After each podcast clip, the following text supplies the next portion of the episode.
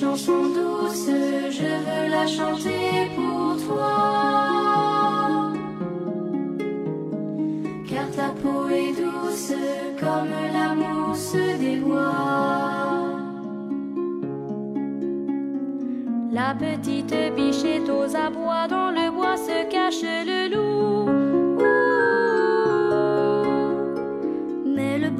chevalier passa, il prit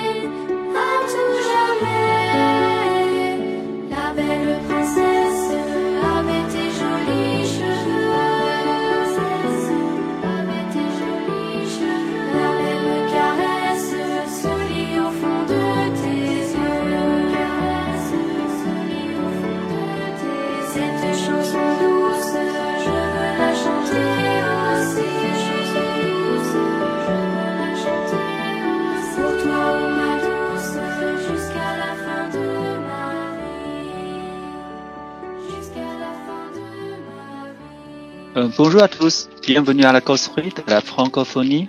Je suis Maido, animateur d'aujourd'hui. Nous sommes un programme de podcast pour le but de découvrir la culture francophone. À côté de moi, ce sont nos amis Charles et圆圆。Hello，大家好，欢迎来到漫谈法兰西，我是今天的主持人麦兜。呃，我们是一档以 法语文化为主题的播客节目，旨在向中文世界的朋友揭开法语世界神秘的面纱。好，今天坐在我旁边的是我们的老朋友 Charles，还有我们今天的新朋友圆圆。好，先请圆圆给大家自我介绍一下吧。嗯，好的。嗯，Bonjour à tous, je m'appelle Yuan Yuan，une étudiante en 12e année dans le tourisme événementiel dans une école de commerce à Paris. Voilà, et 呃，大家好，呃，我叫圆圆，呃我现在是研究生第二年，然后是在巴黎的一所商校学习旅游管理。Voilà，就这样。Bonjour, je suis Charles.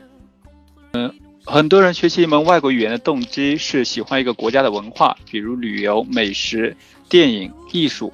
呃，歌曲，甚至文学方面。在漫谈法兰西的第二期节目当中，我们介绍歌舞剧的时候提到过，法语呢又称作莫里埃语言。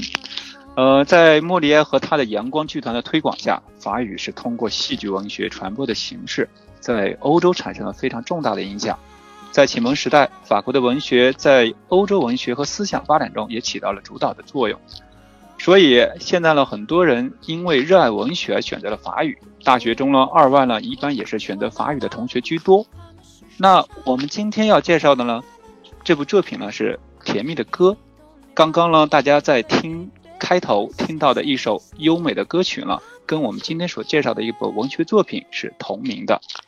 呃，这部小说呢是获得了二零一六年贡古尔文学奖。啊，下面呢，我们也请 Shark 了给我们讲单讲一下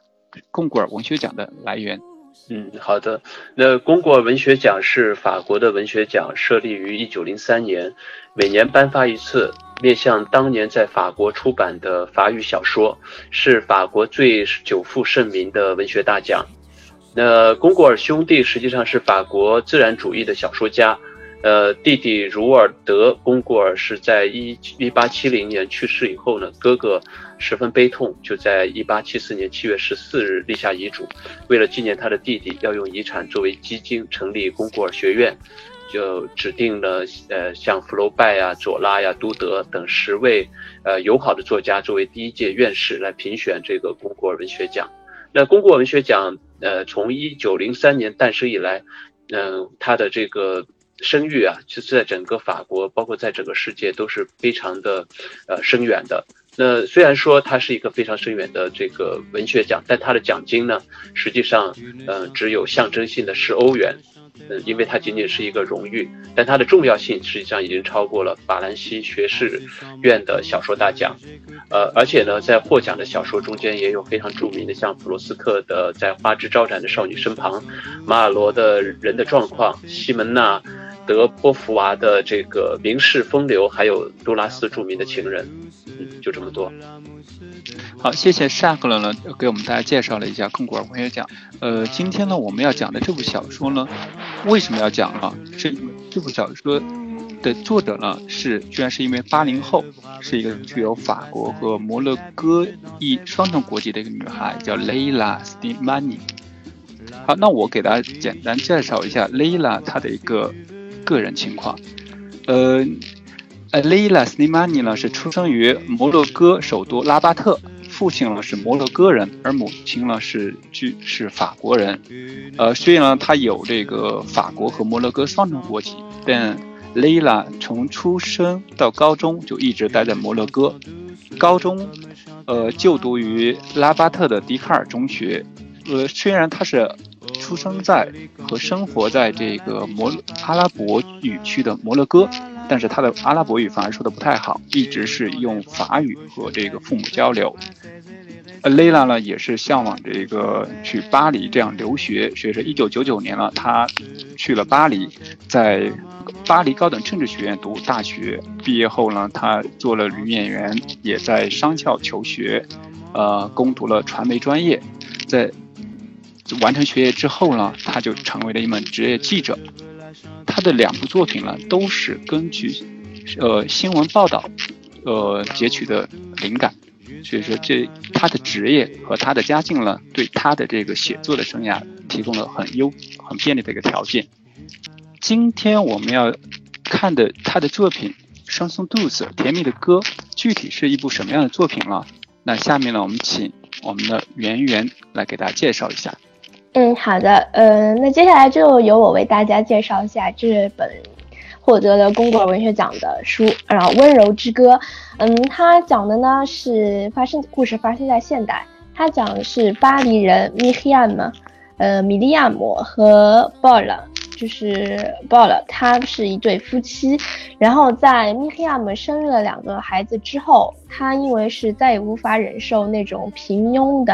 而琐碎的那种家庭的主妇的生活，嗯，所以呢，他就是打算重操旧业去做一个律师。但是如果他要去做律师，以及她的那个丈夫音乐人保罗又很忙于他的事业，所以他们两个商量决定之后，是决定雇佣一个努努。法语里面是努努，就是一个保姆，嗯，所以呢，他们就精挑细选之后，我们这部书的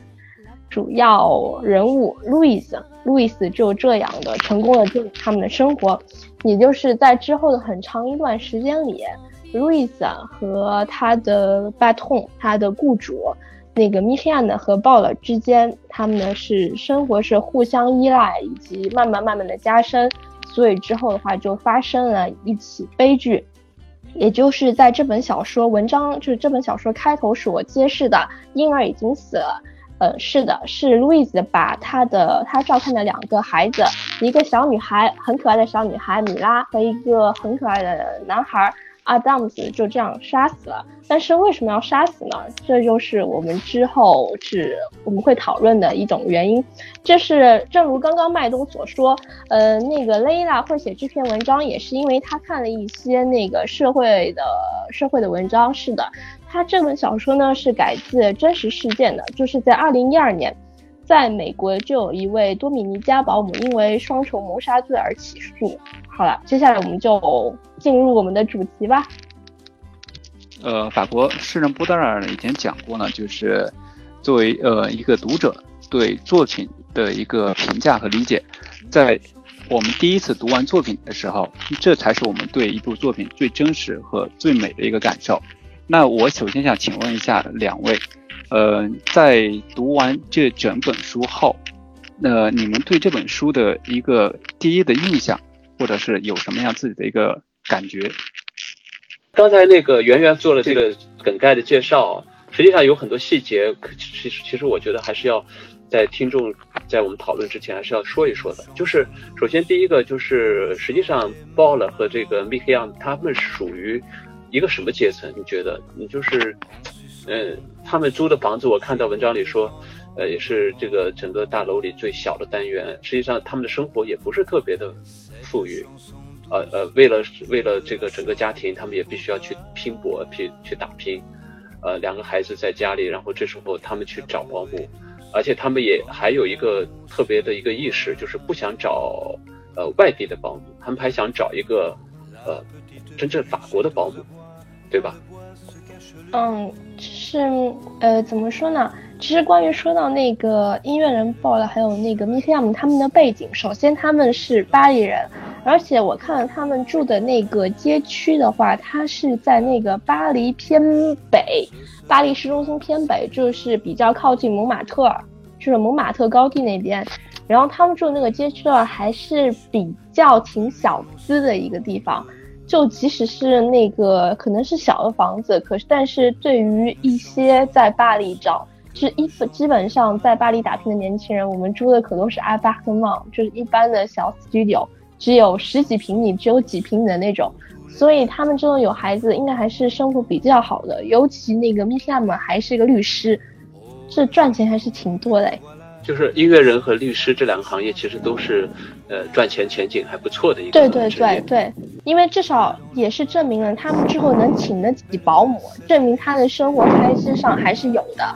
那再再看看路易斯的背景啊，路易斯实际上住的街区。呃，因为圆圆是在巴黎啊，你再帮我分析一下路易斯在呃他这个街区的情况，以及他这个人的背景是怎样的？嗯，好好的，嗯，就是我刚刚开始看到，是路易斯他住过两个不同的地方，一个就是文章中有交代的，就是一开始她跟她的丈夫以及她的女儿居住的地方是在波比尼，是在巴黎的西北部。在那个夏高勒机场和市中心之间，它是属于巴黎的九三省，大家都知道嘛。巴黎九三省意味着什么？意味着街区很乱，然后有很多的暴力事件，对的。然后他们住的这个街区波比尼呢，就是那种那种暴乱中的暴乱，混乱中的混乱。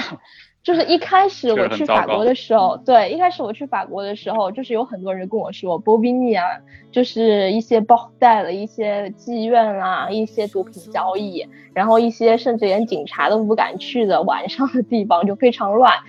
这也是如果证明是路易斯和她丈夫当时住在那里，也是证明了间接证明了他们是比较属于一个比较低的一个阶级，就是证明他们没有足够的资金去。有一个更好的居住环境，这是第一点。然后之后，在路易斯丈夫死了之后，路易斯一个人是搬去了九四省的一个地方。然后那个地方的话也是比较乱差的，就是后面文章还有提到，有人甚至在街上，就大街上，就是乱 献。就是大便 对大便，就大便，这也是间接证明了，其实路易斯，因为他本身就是比较没有资产，所以他也只能是租一些，就比租金比较便宜的街区，所以就会比较乱。嗯，我注意到一个细节啊，就是当时那个 m i k a m 去找保姆的时候，他。他不能找利布人，马格利布是北非的一个呃一个地区的一个统称了。嗯，对，就是呃他，因为他自己 k a m 他自己的身份，他是有马格利布的血统的，他是呃，然后自己其实会说阿拉伯语的，所以他说，如果我找一个马格利布人来做保姆的话，他们可能会对孩子的影响会不好。然后，所以他们其实找路易斯的时候，其实也是看中了呃他的这个身份，就是他是一个。一个白人的身份，对，这也是因为米对米黑也是一个马格里布人，所以他其实一开始有刻意去回避他这个身份，然后他也说是比较怕，万一那个是马格里布的保姆对他说阿拉伯语啊之类的，他应该也有比较刻意的去回避他。那我觉得这里面啊，就是米黑亚姆他也是也是一个马格里布人，因为我们刚刚提到的我们这篇这本书的作作者雷拉，雷拉他是他本身是在摩洛哥长大的。呃是呃也是在那儿呃进行学习啊，他的应该是大学之前的生活都在那儿进行的。我觉得好像他做的他也是个马克宾，对吧？也是个马格马格里布人啊。就我觉得这个里面，呃，我不知道作者，我想提这个问题是不是作者也有点代入或者引入什么东西呢？是他对这个马格里布或者是阿拉伯裔是不是有点呃自己的想法了？我我觉得他可能还是就是揭露的是一个呃，在法国的一个比较，呃，真实的一个现象吧。就是嗯，因为教育下一代肯定很重要，他还是觉得在法国的话，还是觉得法国正统的文化更加，嗯，对对下一代更加有利，呃，有利于下一代的发展，也不希望就受到一些外来文化的一个影响，所以还是希望在最初培养孩子的时候能够有一个很好的环境。所以我觉得这可能是父母这个考虑也是也是正常的。就像我们在中国，如果你说要一个，比如说一个来自一个边远地区的一个保姆去带孩子的话，他可能也会考虑到这个普通话是不是标准啊，或者是生活习惯呐，或者是每天给孩子讲的故事啊等等这些，都会对孩子有潜移默化的影响。所以我觉得这个是一个人之常情吧。是是这样，整个社会都很现实，嗯，所以我觉得，但是路易斯在这个背景，他是个白人，但是他最后所做的这些事情，其实就是我觉得，嗯，我们值得探讨一下，就是他是一个白人，但是他是一个生活在呃整个社会最底层的白人，就像刚刚圆圆说的，他居住的那些地方都是一个完全不堪入目的地方，对，然后但是他从这个地方到了一个 m i k i a m 和 Bols 的家里之后。发生了什么？其实我觉得他之前他是一个金牌保姆，他在各个地方的口碑都很好，然后到了这个到了这个家庭就发生了这个悲剧。所以，圆圆，你你觉得你的理解这个悲剧的发生的原因是什么？就是路易斯会找到这个 m i k i a m 报了这份工作的话，她是在她那个丈夫死后以及那个她的女儿失踪之后，她整个是处于那种比较孤独的状态，然后。她遇见了这个鲍勒和米黑亚的这个家庭，然后她会去带孩子，他会发现他突然就是啊有有了一个依托，他有人可以照顾的人，然后有人去需要他去，有人去需要他，他有点感受到自己的存在感。但是呢，所以说他就是会去帮那个鲍勒和米黑亚呢去做带小孩之外的任何事情，比如说打扫房间，比如说是。做饭或者是任何事情，所以这就是为什么鲍尔和米天呢会觉得他哇这个保姆非常完美，是是因为他们只是花了一个请保姆的钱，但是这个保姆却做了所有的事情啊。是顺带提一下，就是路易斯这个工作的话，他是带小孩，在法语里面是称作是露露，就只是一个带小孩就可以。但是路易斯在来的之后所做的工作的话，是称为 gouvernante。就是包括任何 f a m i l y manage 打扫家务以及做饭这种，就是照顾所有起居的这种，当然当然更贵了。然后这是一点，但是那个鲍勒和 m i m 也是比较享受这个路易斯，就是不求啊你们不要给我加钱，我为你们做任何事情啊这种，他们比较享受这种带来的啊花这么点钱就有一个更大的回报，所以他们两个人之间嘛就越来越深入。路易斯就越来越深入他们的生活，然后米歇尔和鲍勒也越来越觉得他们的那个保姆这么干也方便了他们，所以两个人就是两个家庭之间的话，就是交集就越来越深，越来越深，直到有一天抽不开了。但是小孩终究会长大，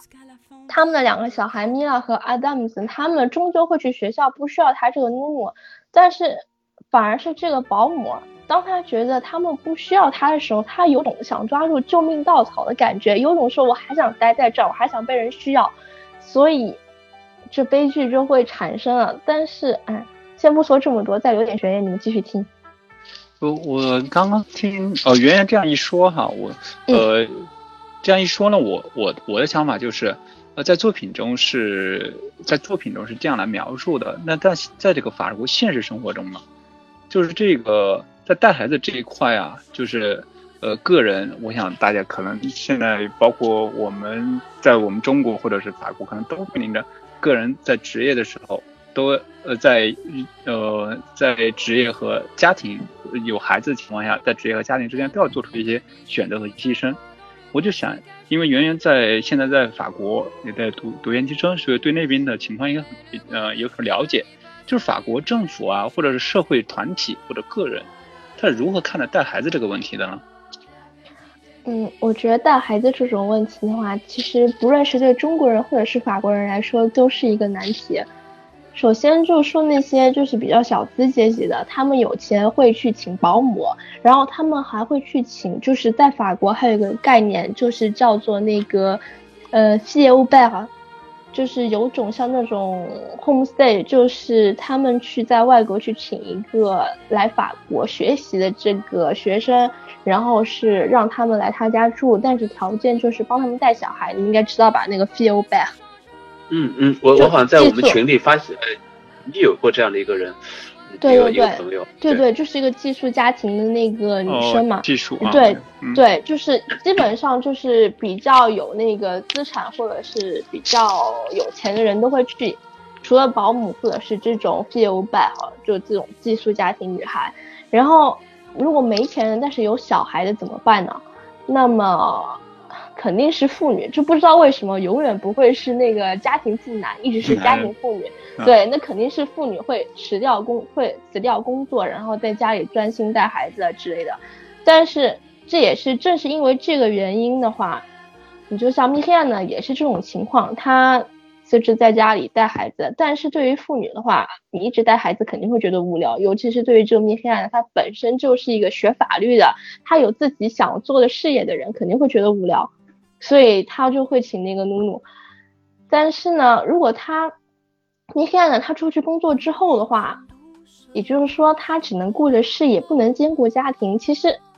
怎么说呢？有孩子有的时候反而是累赘。我我不知道为什么突然这么想。因为有了孩子的话，你要照顾孩子，又不想切断你跟孩子那种那种亲情，但是你要兼顾到你的事业，为了赚钱去养孩子，我觉得其实本身很矛盾，我这根本没有一个很好的答案可以解释它。但是在中国的话就有，呵 呵我们交给爸爸妈妈的，就是交给外公外婆。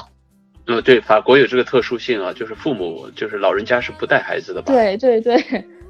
呃，对。啊，包括这里面我们在作这篇作品当中也写了嘛，鲍了的爸爸妈妈，我就是说绝对不让他们带第二个胎。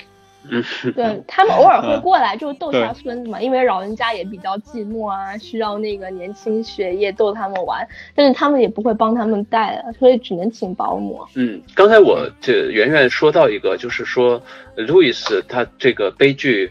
呃，有一个原因是因为对鲍勒和呃这个 m i k i a m 的家庭产生了依赖，呃，这种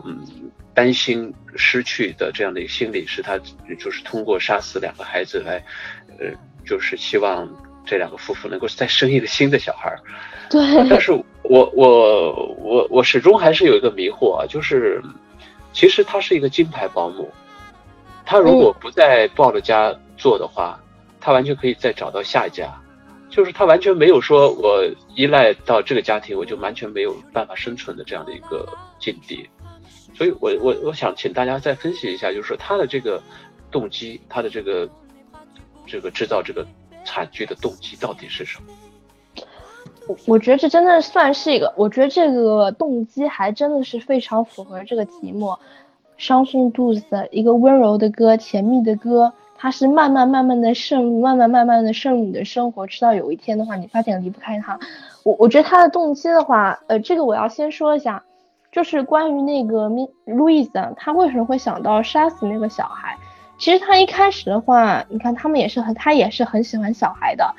他之前他有一个初步的计划，是想让那个米黑暗的和鲍，就是米黑暗的和鲍尔，就是重新有个小孩，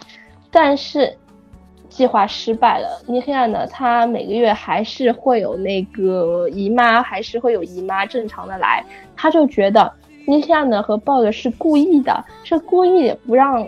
故意的不让他这个梦想，不让他有一个可以新的小孩带的梦想去实现。所以他就是心生就觉得，既然你们不配合的话，那我自己动手。这就是这也算是一个杀死那两个小孩的那种导火索之类的。然后我觉得路易斯也是因为比较巧吧，因为正好丈夫死了，女儿失踪了，然后正好她急需迫切的需要一个新的那个工作，然后正好米提亚呢和鲍尔的介入，就是填补了他所需要的。就是那段时期所需要那种精神上的满足和感觉，然后渐渐渐渐，前面我也说了，他们渐渐渐渐的融入就是对方的生活，所以就离不开了。我觉得他也不会出去找，他只会想着在雇主身上继续延续这种可能性。我我我看到那个，因为这个呃小说在中国是有翻译版本的，就是华东师范大学袁小叶教授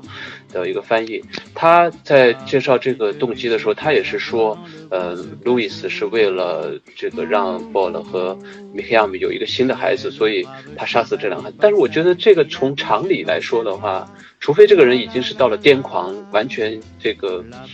不可理喻的这种状态，他实际上如果正常的判断是不可能用这种方式来。让这个这对夫妇再来生一个孩子的，因为这个完全，他可以预见自己肯定会有牢狱之灾，然后哎，这个整个，这个这个他预设的这个方这个这个方向或者这个预设的这个结果是不可能发生的。所以，我我始终觉得，这时候他杀人，实际上他这时候已经是处于一个非正常状态。对。他为什么处于这个非正常状态？他其实也不并不是说一定是想要这个呃有一个新的孩子让他去照顾，继续待在这个家庭。这时候他的这个心理上所缺失的是什么？我觉得才造成他这种呃疯狂。我还真的要好好的想一想。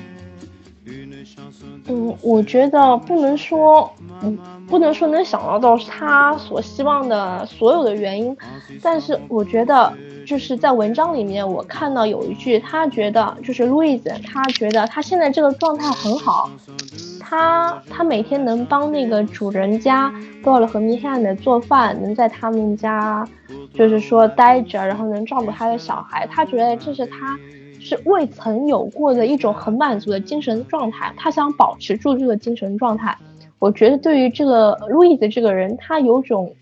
偏执，有种执拗，有一种那种强迫症的这种感觉。我觉得就不能以一个正常人的心态去去想他了。我觉得他单纯的只是想维持这个状态，有小孩就可以维持我这个状态，所以他觉得一定要有个新生的小孩，这样才能让我在这边继续待着，继续待着。其实我觉得这可能还是要推演一下，就是肯定是在 Ball 和 Make Young 家里，他有一个在他其他的做保姆的家里是完全不可替代的一种感受。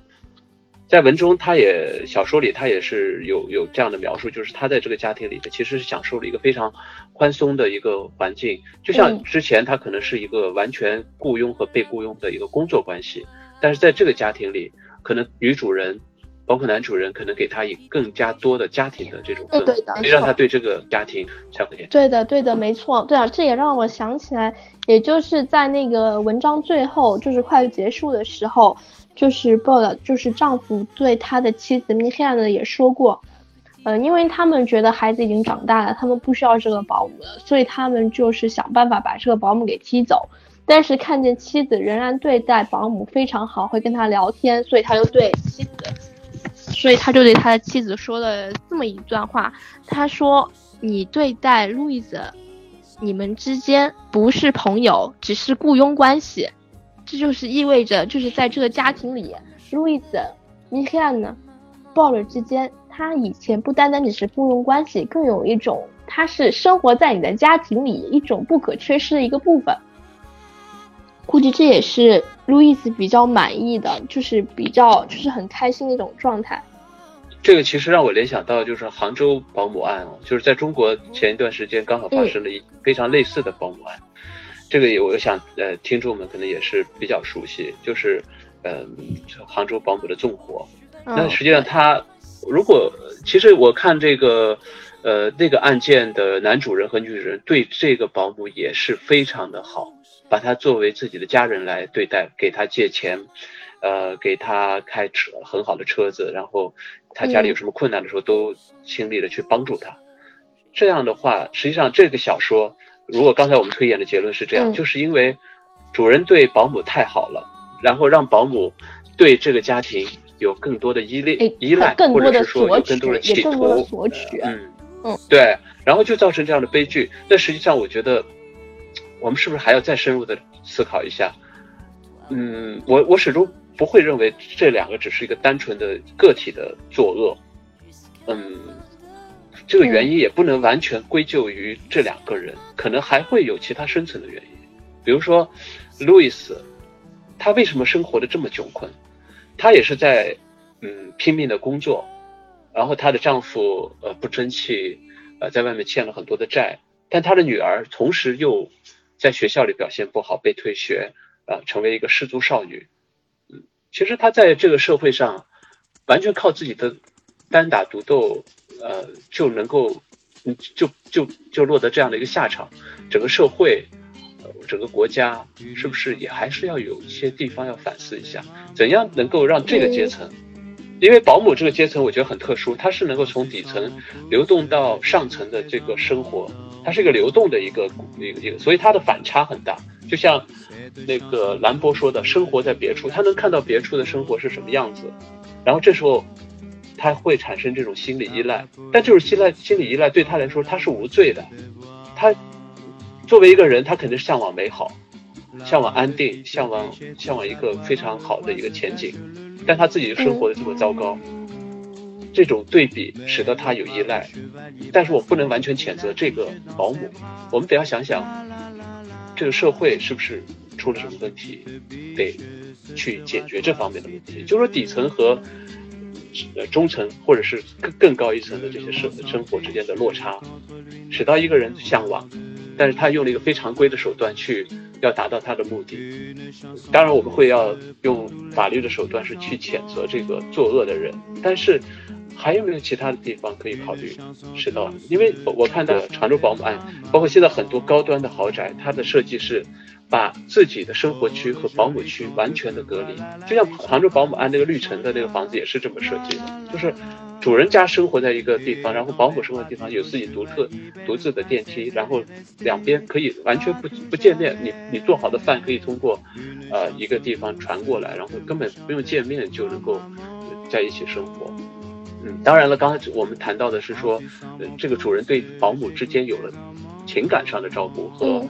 这个。这更更多的帮助，使得他更加依赖这个家庭。但是这样的友善实际上是好，是人性善的一个表现。为什么这种善会造成这样的一个恶呢？我我我始终觉得这个地方，呃，是一个悖论。就是我们在中国也好，在法国也好，可能都会遇到这样的问题。对对，但是这也是一个双方面的，因为就比如说拿那个杭州绿城保姆案。就是主人家他是借给那个保姆十万块钱买房子，这对于主人来说是一种善，因为他们想善待他的那个员工，让那个员工当然能够更好的为他们服务。这从他们角度差不多是这样子的。然后对于那个保姆来说，这可能也是一种善，就是对他来说这是一种善，因为就是主人借给他钱很好。但是另一方面说，这也是产生一种恶。因为正是这个十万块钱，或者是生活中一些更小的细节，就让他有了一种我还可以要更多，我还可以索取更多，他们还会给我的这种错觉。所以这也是怎么说呢？一个真的是一个很善意的举动，却是开了一个有有一个恶意的一串大门。这这个始终，我觉得就是说到到这个，如果分析到这个阶段的话，会不会是认为我？主人和保姆，尤其是这种服务的这种工作，就是肯定是面对面的，你肯定会产生嗯工作之外的一些一些交流，不可能完全就是一个工作关系，你肯定还是有人与人之间的关系，朋就是工作之外的类似这样的一个触及到其他的朋友啊，或者是呃准家人的这种状态了。但是你如果是说，就是在这样极端的情况下会产生这个现象，我们整个。呃，这种关系就要调整了，就要改变了。其实我觉得这时候，如果换一句话说，路易斯他的孩子虽然是是在一个呃不好的学校读书，但是他如果能够安安心心的读书，能够很好的读书，嗯，我觉得比如说学校不不不抛弃他，其实呃在那个呃，明呃那个路易斯去参加家长会的时候，我觉得，嗯，我觉得心里还是挺挺同情他的，因为他毕竟可能文化程度也不是特别高，对所以他去参加这个家长会的时候，去跟学校去交流的时候，其实他也说不出太多道理，说让学校去留下他的孩子，对但是学校在经过讨论之后，无情的拒绝了他。对，其实我觉得学校是一个教书育人的一个地方，你应该是要这时候如果他的孩子出现了问题，你应该要把他留在身边，去让他走到正道上来，而不是把他推到，社会上去。说说到这个说的很好，我又想起来刚刚我们讨论的一个阶层问题，对，这还真的是很阶层问题的一个事情，因为就是路易斯他是把他的女儿 Stephanie 是通过他的一个前雇主，是一个一个一位前雇主，就是把他弄到了十五区十五区传统富人区嘛，嗯传统富人区的一个学校去，然后希望他能在那个学校接受更好的教育。嗯，但是想想看，一个从从一个波比尼的校区转到了十五区的贵族学校的校区，其实对于一个女生，一个十几岁的少女来说，我觉得也是环境上的不适应。我觉得同学们肯定对她也是有一种就是异样的眼光，更何况是那种校长或者是任何老师都是有一种异样的眼光去对他的。但是正好 Stephanie 她也有厌学，她也有不想去上学这种原因，正好也给他们的一个理由，就正式的把 Stephanie 从那个学校给踢走。我觉得这也是阶层的一个划分，你贵族学生就应该有贵族学生的样子，就是在贵族学校，而不是说从波宾尼啊，就是从一个脏乱差的街区来了一个平民的学生跟学跟学校那个格格不入，这也是我我我觉得这个你说的是一个现社会的现实，比如说对呃，富人区的学校和贫人区、贫民区的学校，它肯定是有这种落差。但是我觉得这个学校的处理方式是不对的，它应该是说，呃，比如说，即使他不应 Stephanie 他不应该留在他的学校也好，那他至少要辅导这个家庭，辅导路易斯，让孩子再去转到一个更合适的学校，而不是说他这里不收了就把他推出门外。实际上，我觉得整个这个事情的转机。对路易斯的这个做事的转机，实际上就是他的家庭出现了很多这样的一些负面的东西，让他其实变得更加的极端。对，而夏勒，且你刚刚你夏勒刚提到的这个问题，就是他应该做辅导，但是有个问题就是，因为他女儿在出问题的时候，学校我在书中已经提到过，学校已经多次通知他过来了解情况，但是路易斯没有去。这不是说不是说直接就交到呃就是纪律委员会，直接就这是很严重的，就是如果学生违纪的话等等，这是很严重情况了。在之前肯定会先让家长沟通的，那个文章中也是描述到的。嗯，这样首先第一个，我觉得学校得要有这样的一个心理，就是不是每一个家长都对任何学校里的这些事情他是熟悉的，或者是知道这些规则的。可能路易斯，呃，他并不完全知道这件事情的严重性有这么严重，所以我觉得在这个社会上，可能因为这些底层的人民他是比较相对弱势的群体。其实我们整个社会，如果是说对这些底层的人民有更多的关注和更多的帮助的话，实际上完全可以慢慢慢慢的消除这些。阶层之间的这些落差和，实际上他如果其实他也期望不是很大，对 Stephanie 他也不是说让他去上名校，可能让他去读一个职业学校，然后有一份正当的职业就好了。但是这时候他这个人呃自己要全身心的去做保姆的工作，家庭的教育肯定是有缺陷的，所以在这时候社会上可能没有给他伸出援手。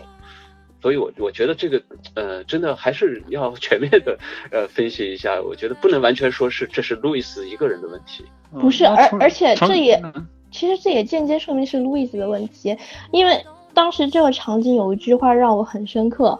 因为他是他就是他们那个学校董事会方就说你并不是一个好妈妈，你看路路易斯路易斯他带过那么多小孩。所有的雇主都觉得她是个完美保姆，她能给就是所有她雇主的孩子带来一个很好的教育，但唯独自己的女儿却，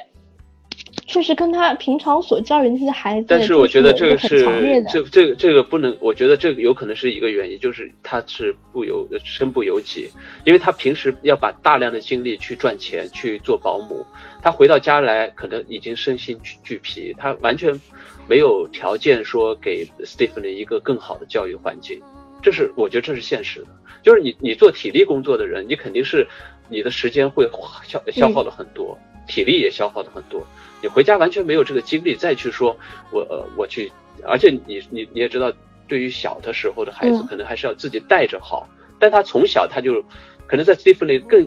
这个牙牙学语、咿呀学语的时候，可能他就出去做保姆。我所以他其实就是完全顾不上这个孩子，因为他太太家里太这个这个家境太差了。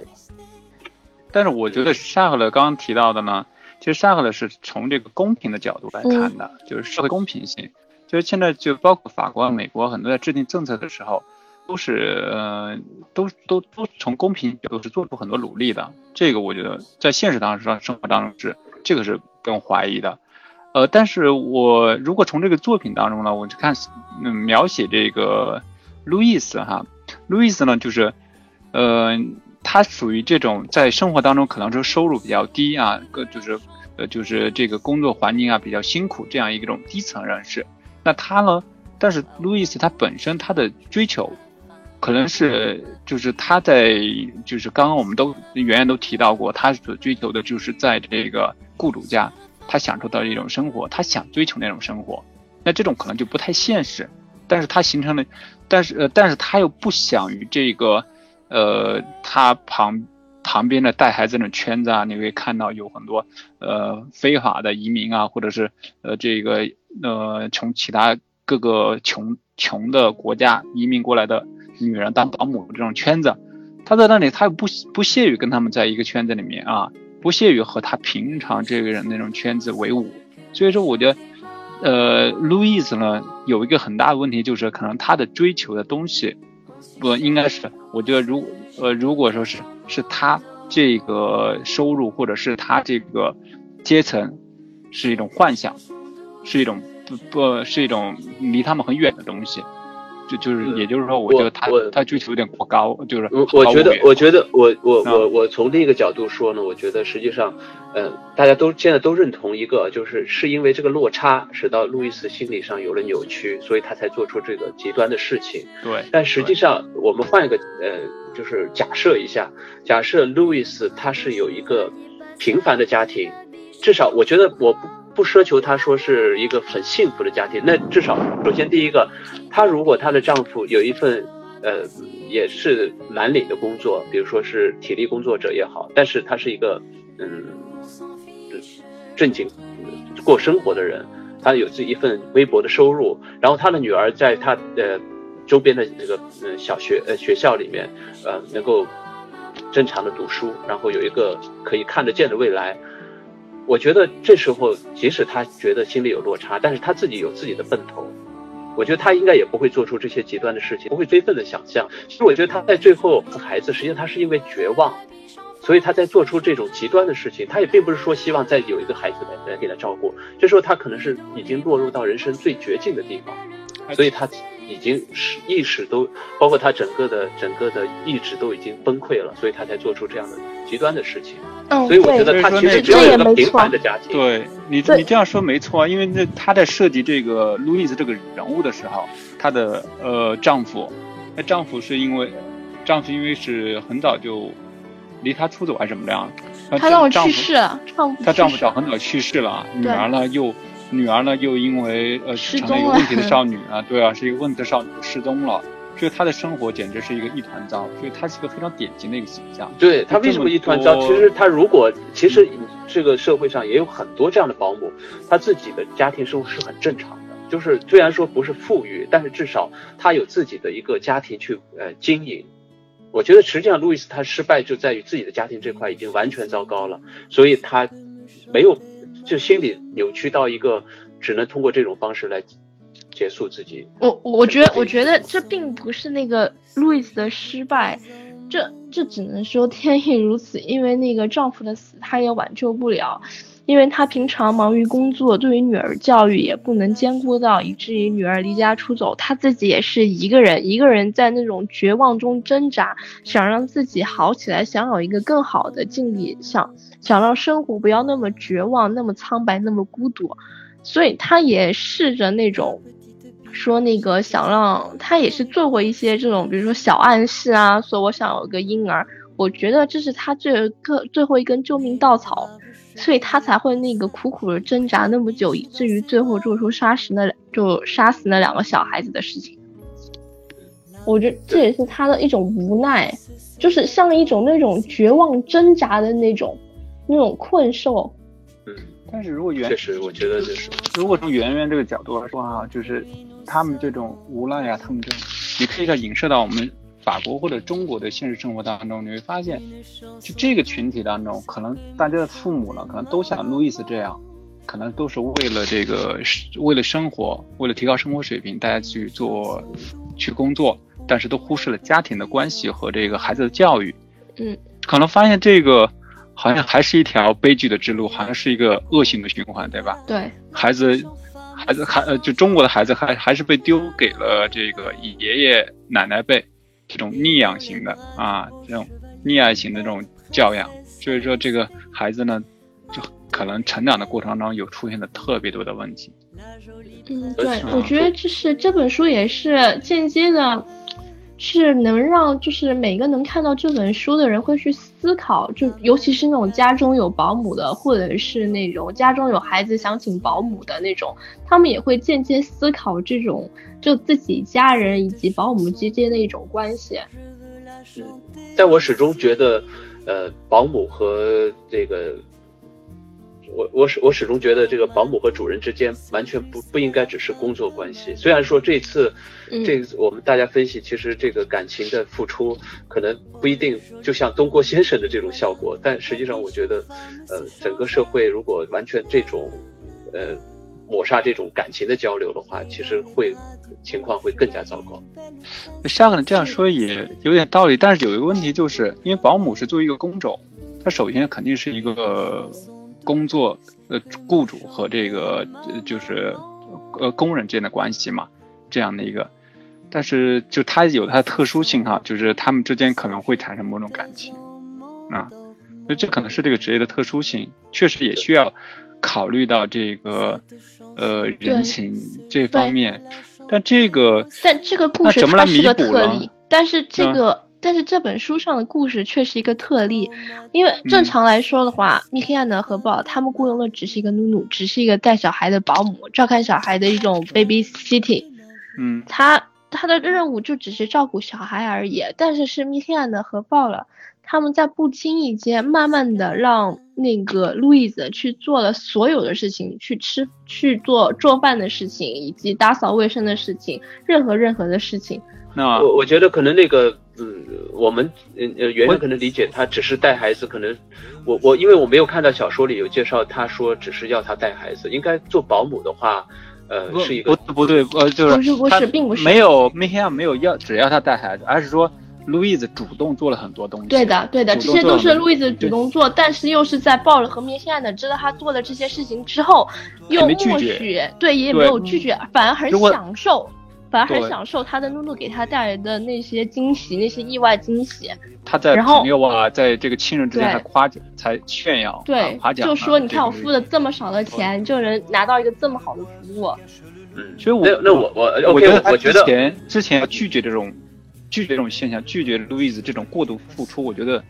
还是能够，我觉得可能在某种情况下可能没有这种悲剧发生。对他也是间接的，是那个拒绝了那个路易斯进入渗入他们生活的可能，尤其他们还带路易斯去那个开一个是是希腊是吗？去希腊度假，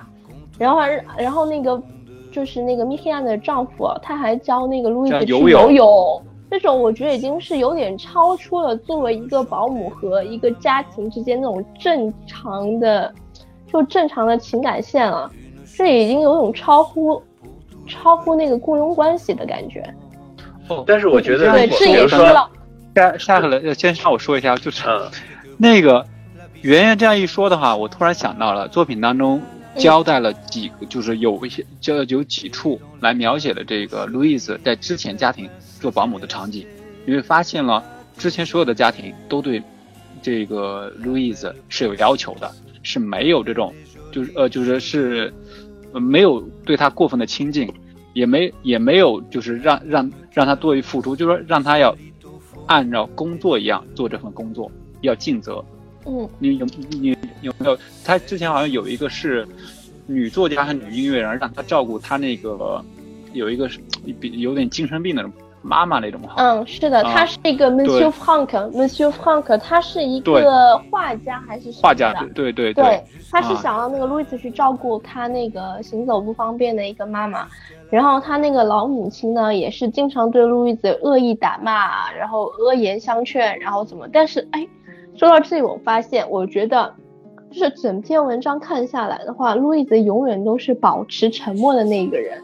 他很不善于去表达自己的观点，一有事情的话，他只会沉默，沉默不语，不表达他的观点。我觉得这也可能是他就是在他长年累月的那个事情中积累下来的，然后之后更是导致他爆发去那个主动去那个想要争取自己就是在这个家庭生存下去的那种希望。我觉得这可能也是一个原因。那圆圆，我说一句啊，就是说。嗯呃，其实一个人善不善于表达，其实跟他的教育程度，当当然也跟他的个性是有关系的。我觉得，呃，路易斯肯定是一个受教育很少的人，嗯嗯，然后他不善于言辞，这个是也是因为他从小接受的教育的问题。然后刚才说到了，呃，他的前任的这个雇主对他是实际上是一个，嗯，相对来说是一个呃很不好的一个态度，或者是很嗯恶劣。但是现在的鲍勒是对他很友善，对，这两个极端他都都不行，都会出产生问题。那呃，我我我我觉得就是这个关系，这种人与人之间的服务之间的这种关系，到底应该怎么经营才行呢？这提出一个很大的一个呃一个一个问题。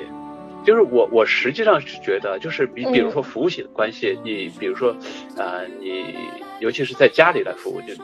呃这个保姆如果觉得他做的很好，带他出去去旅游，其实这也是可以理解的。如果人与人之间完全都是一种冷漠的、机械、冷冰冰的一些关系的话，这个社会我觉得也不是一个很正常的社会啊。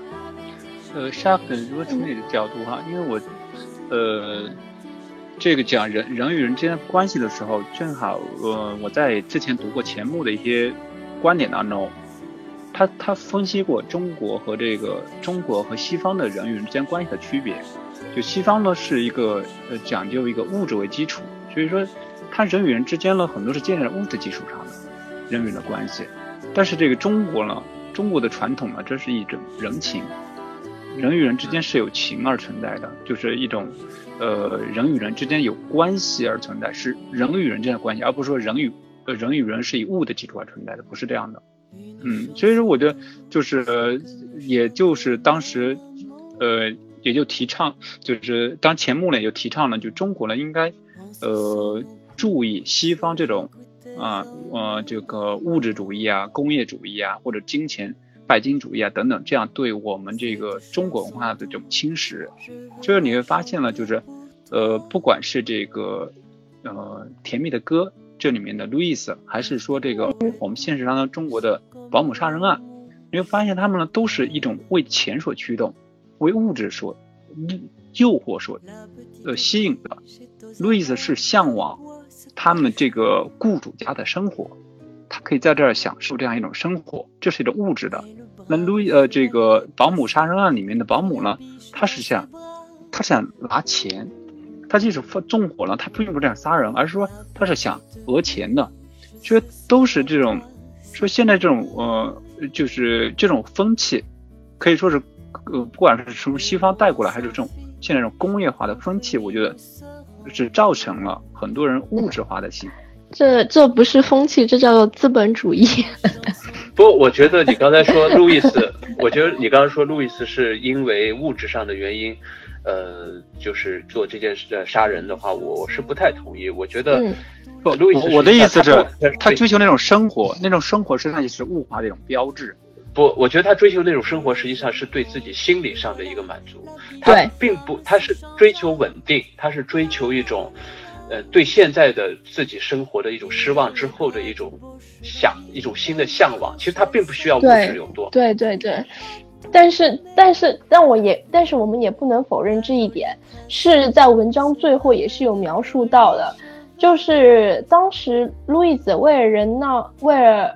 能让那个鲍尔和米黑亚的造人成功，他就特意带了那个小米拉，还有那个阿当斯，就是小女孩和小男孩去一个中，嗯，对，然后这个这个我还要说一点，我真的不知道，就是中国人餐馆对于那些西方人到底有多少的偏见，但是一说是中国人开的餐馆，他们就以那种油油的柜台。糟糕的食物，便宜的价格去算。好了好了，这个都是另外一个点，就是他就是为了能让这个两夫妻造人成功，他们就把那个小孩子给带出去，然后他却带他们吃这么便宜的东西，以及最后带他们去吃走了很远的路去买那个冰淇淋，其实也是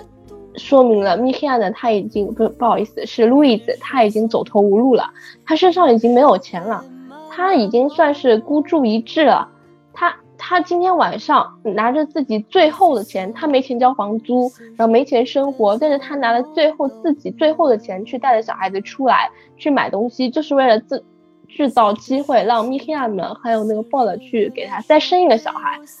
可是最后他发现，他抱了很晚回来，米黑亚呢早就睡了，他的梦就碎掉了，这也是一个导火索。不，我觉得，我觉得如果。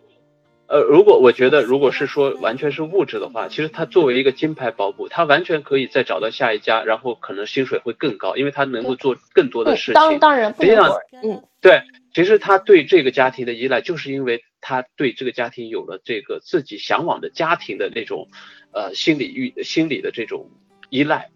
他就觉得自己可以融入他，成为这个家庭的一员，而不完全是。薪薪酬的问题，就是野心还挺大的嘛，不只是需要物质上的满足，还需要一个精神物，就精神上的追求和满足。嗯，反正这这是一场悲剧了。对对对，好的好，现在呢，由于时间原因呢，我们这期节目也就到这了。要感谢呃 s h a f l 和圆圆呢，今天给我们呃做的精彩的一个讨论哈，为我们大家呃认真的剖析。呃，甜蜜的歌这部作品当中一些深层次的一些东西，呃，希望，呃，当然了，我们做这样节目呢，也是希望大家呢多读一些呢，呃，法国呢近期的一些文学作品，这样呢才能了解呢法国和呃现在的法国人。好，我们再见。Merci de votre attention. À la prochaine. À la prochaine. Merci. À la prochaine.